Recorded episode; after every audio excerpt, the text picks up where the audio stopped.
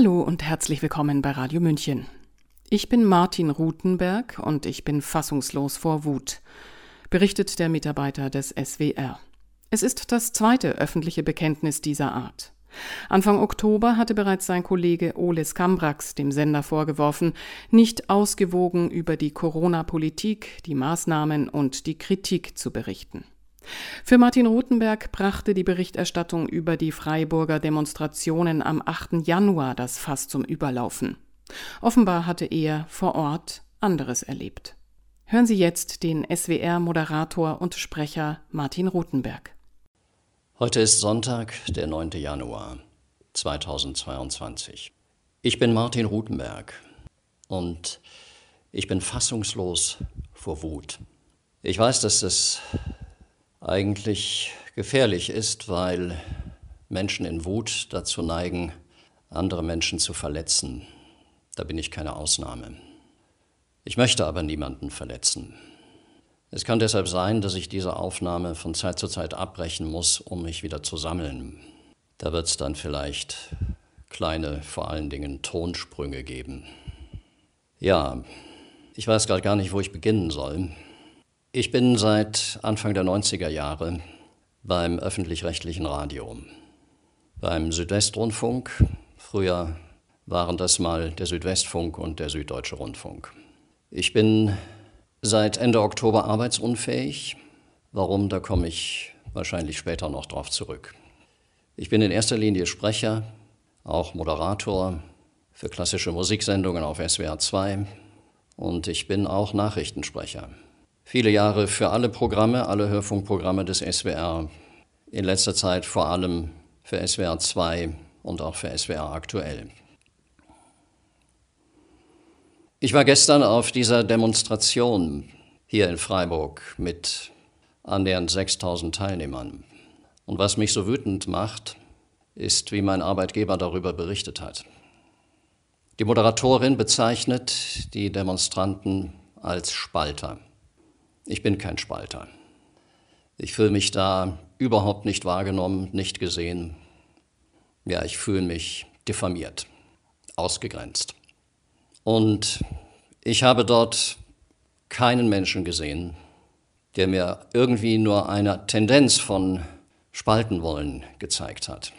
Das waren alles sehr friedliche, sehr liebevolle Menschen. Warum macht mich das so wütend? Weil ich den Eindruck habe schon lange, dass das keine Ausnahmeerscheinung ist, was hier passiert, sondern das ist die Regel. Und wenn ich nicht in über sechs Jahrzehnten Lebenserfahrung gelernt hätte, gut mit Wut umzugehen, weil ich seit nun zehn Jahren auch nebenberuflich als Therapeut arbeite, und wenn ich einige Jahre jünger wäre, dann würde mich diese Erfahrung mit sehr hoher Wahrscheinlichkeit radikalisieren. Das wird sie nicht tun. Und ich distanziere mich hier ausdrücklich von jeder Form von Gewalt, von jeder Form von Radikalität und von jeder Form von Feindlichkeit, von Verfassungsfeindlichkeit über Frauenfeindlichkeit bis hin zu Fremdenfeindlichkeit und wie diese Feindlichkeiten noch alle heißen mögen. Wie kann ich mir so sicher sein, dass mich diese Erfahrung nicht radikalisieren wird. Weil ich die volle Verantwortung für alle meine Gefühle, für alle meine Gedanken und für alle meine Handlungen übernehme. Und ich weiß, dass dazu alle Menschen in der Lage sind, auch wenn es ihnen, sagen wir mal, noch nicht immer gelingt. Eigentlich sollte diese Nachricht die ich schon seit ein paar Tagen mit mir herumtrage, in erster Linie eine mutmachende Botschaft für diejenigen Menschen werden, die diese zwei Jahre mutlos gemacht haben, müde gemacht haben, egal wo sie stehen. Ja, und jetzt muss ich doch ein wenig weiter ausholen.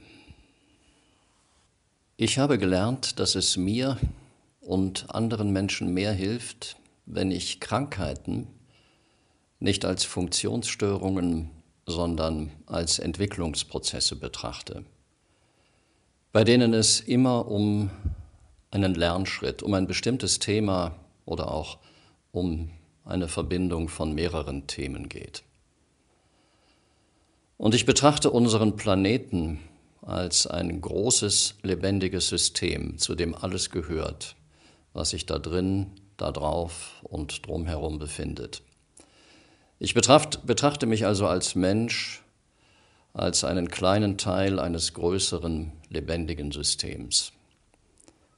Und als das mit Corona losging, war mir sofort klar, dass Corona, diese Krankheit wiederum, nur das Symptom dafür ist, dass mit diesem Planeten was nicht stimmt.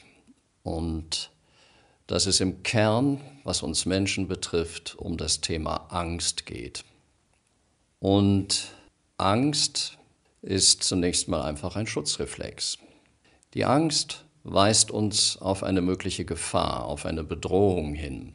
Und entwicklungsgeschichtlich gesehen reagieren wir auf eine Bedrohung mit drei unterschiedlichen Reflexen. Flucht, Erstarrung oder Angriff. Und die Wut ist mit dem Angriff gekoppelt. Und in unseren animalischen Vorzeiten waren Angriffe sicherlich sehr gerechtfertigt. In der heutigen Zeit sind sie das nicht mehr. Sie sind einfach nicht mehr angemessen. Und das müssen wir uns zunächst mal klar machen.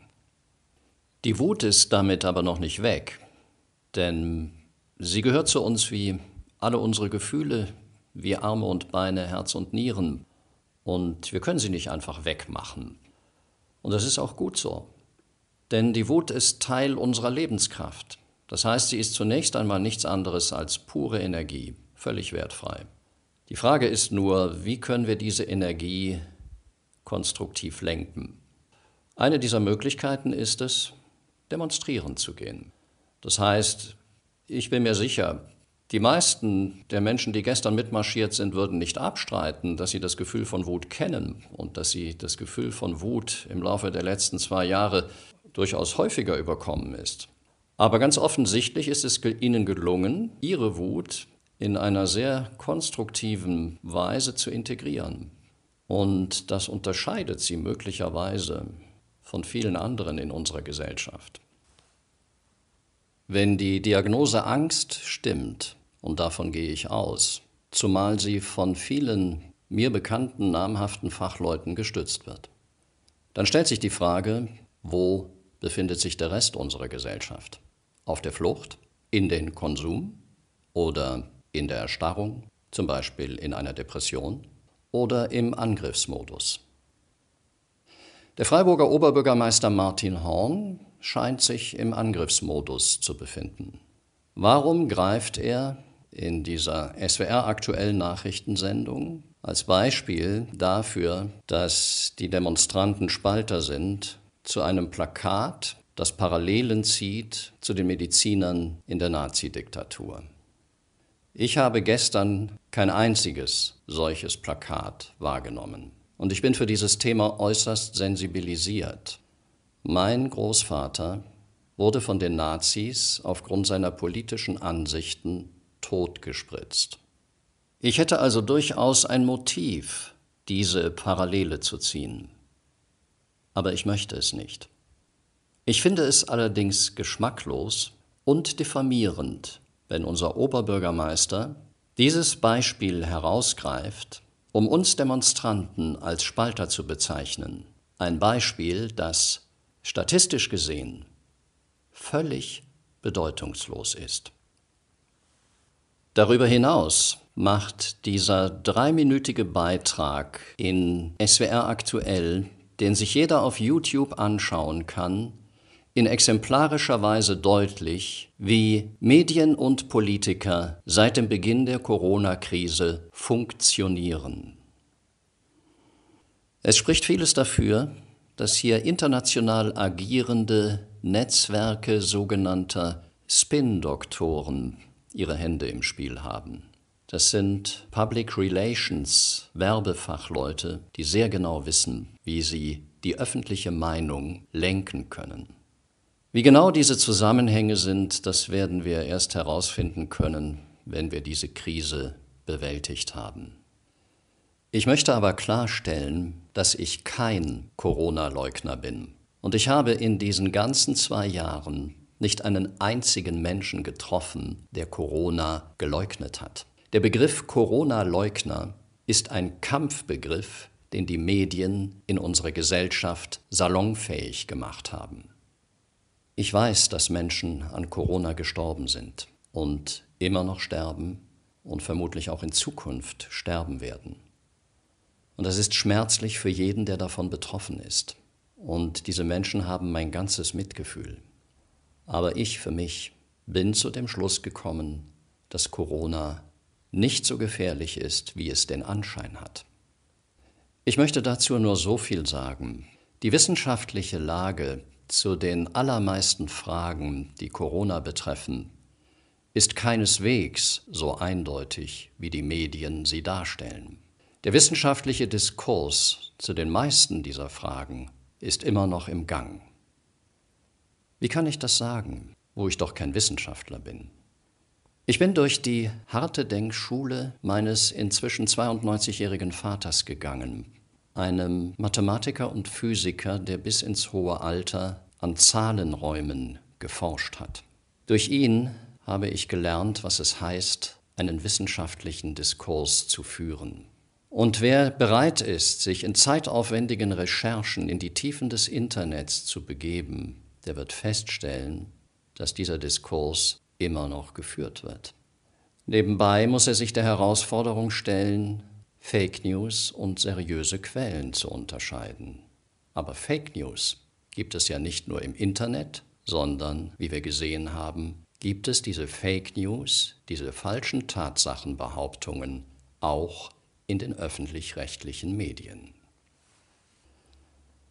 Diejenigen, die mir bis hierher gefolgt sind, werden sich vielleicht fragen, wie ich es denn so lange ausgehalten habe, für den öffentlich-rechtlichen Rundfunk zu arbeiten. Nun, zum einen war ja meine Diagnose sozusagen instantan da, man nennt sowas, glaube ich, Intuition. Zum anderen hatte ich immer wieder gehört, dass meine Stimme beruhigend wirken würde und da ich für den Inhalt der Nachrichten nicht verantwortlich war, habe ich mir gesagt, dann versuche ich doch jetzt zumindest über die Stimme den Menschen etwas von der mehr oder weniger bewussten oder unbewussten Angst zu nehmen. Gleichzeitig war mir meine eigene Angst ja bewusst, diese familiengeschichtlich bedingte Angst vor einer Zwangsimpfung. Außerdem arbeiten im SWR sehr viele Menschen, die ich im Lauf der vielen Jahre, die ich dort gearbeitet habe, in mein Herz geschlossen habe. Und diese Menschen werden auch immer ihren Platz in meinem Herzen behalten, egal was geschieht. Und ich bin einfach loyal. Gleichzeitig habe ich angefangen, Fragen zu stellen und nach Antworten zu suchen auf die Widersprüche, die mir auffielen und ganz besonders auch nach den Sachen zu forschen, die nicht gesagt wurden. Wütend geworden bin ich dann zum ersten Mal im Herbst 2020, als die Kinder zum zweiten Mal in einen Lockdown geschickt wurden, obwohl es für den Sinn dieser Maßnahme keine wissenschaftlichen Belege gab so wie es bis heute keine eindeutigen Belege dafür gibt, dass von Kindern eine besondere Gefahr ausgeht, was die Verbreitung von Corona betrifft.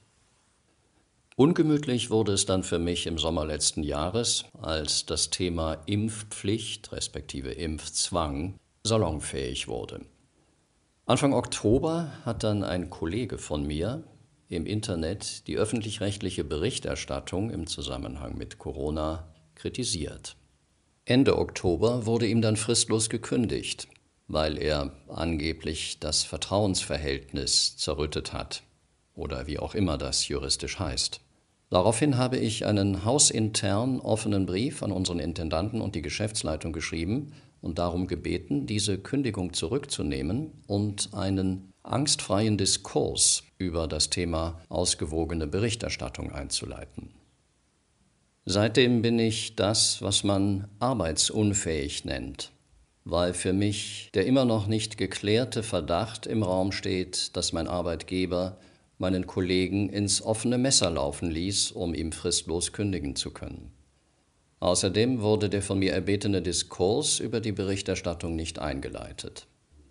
Nach der hier von mir geschilderten Erfahrung frage ich mich, ob ich nicht meinerseits dem SWR kündigen sollte, weil er das Vertrauensverhältnis zu mir zerrüttet hat. Falls sich jemand vergewissern möchte, dass das hier kein Fake ist, erreichbar bin ich über meine Webseite voicecraft.org.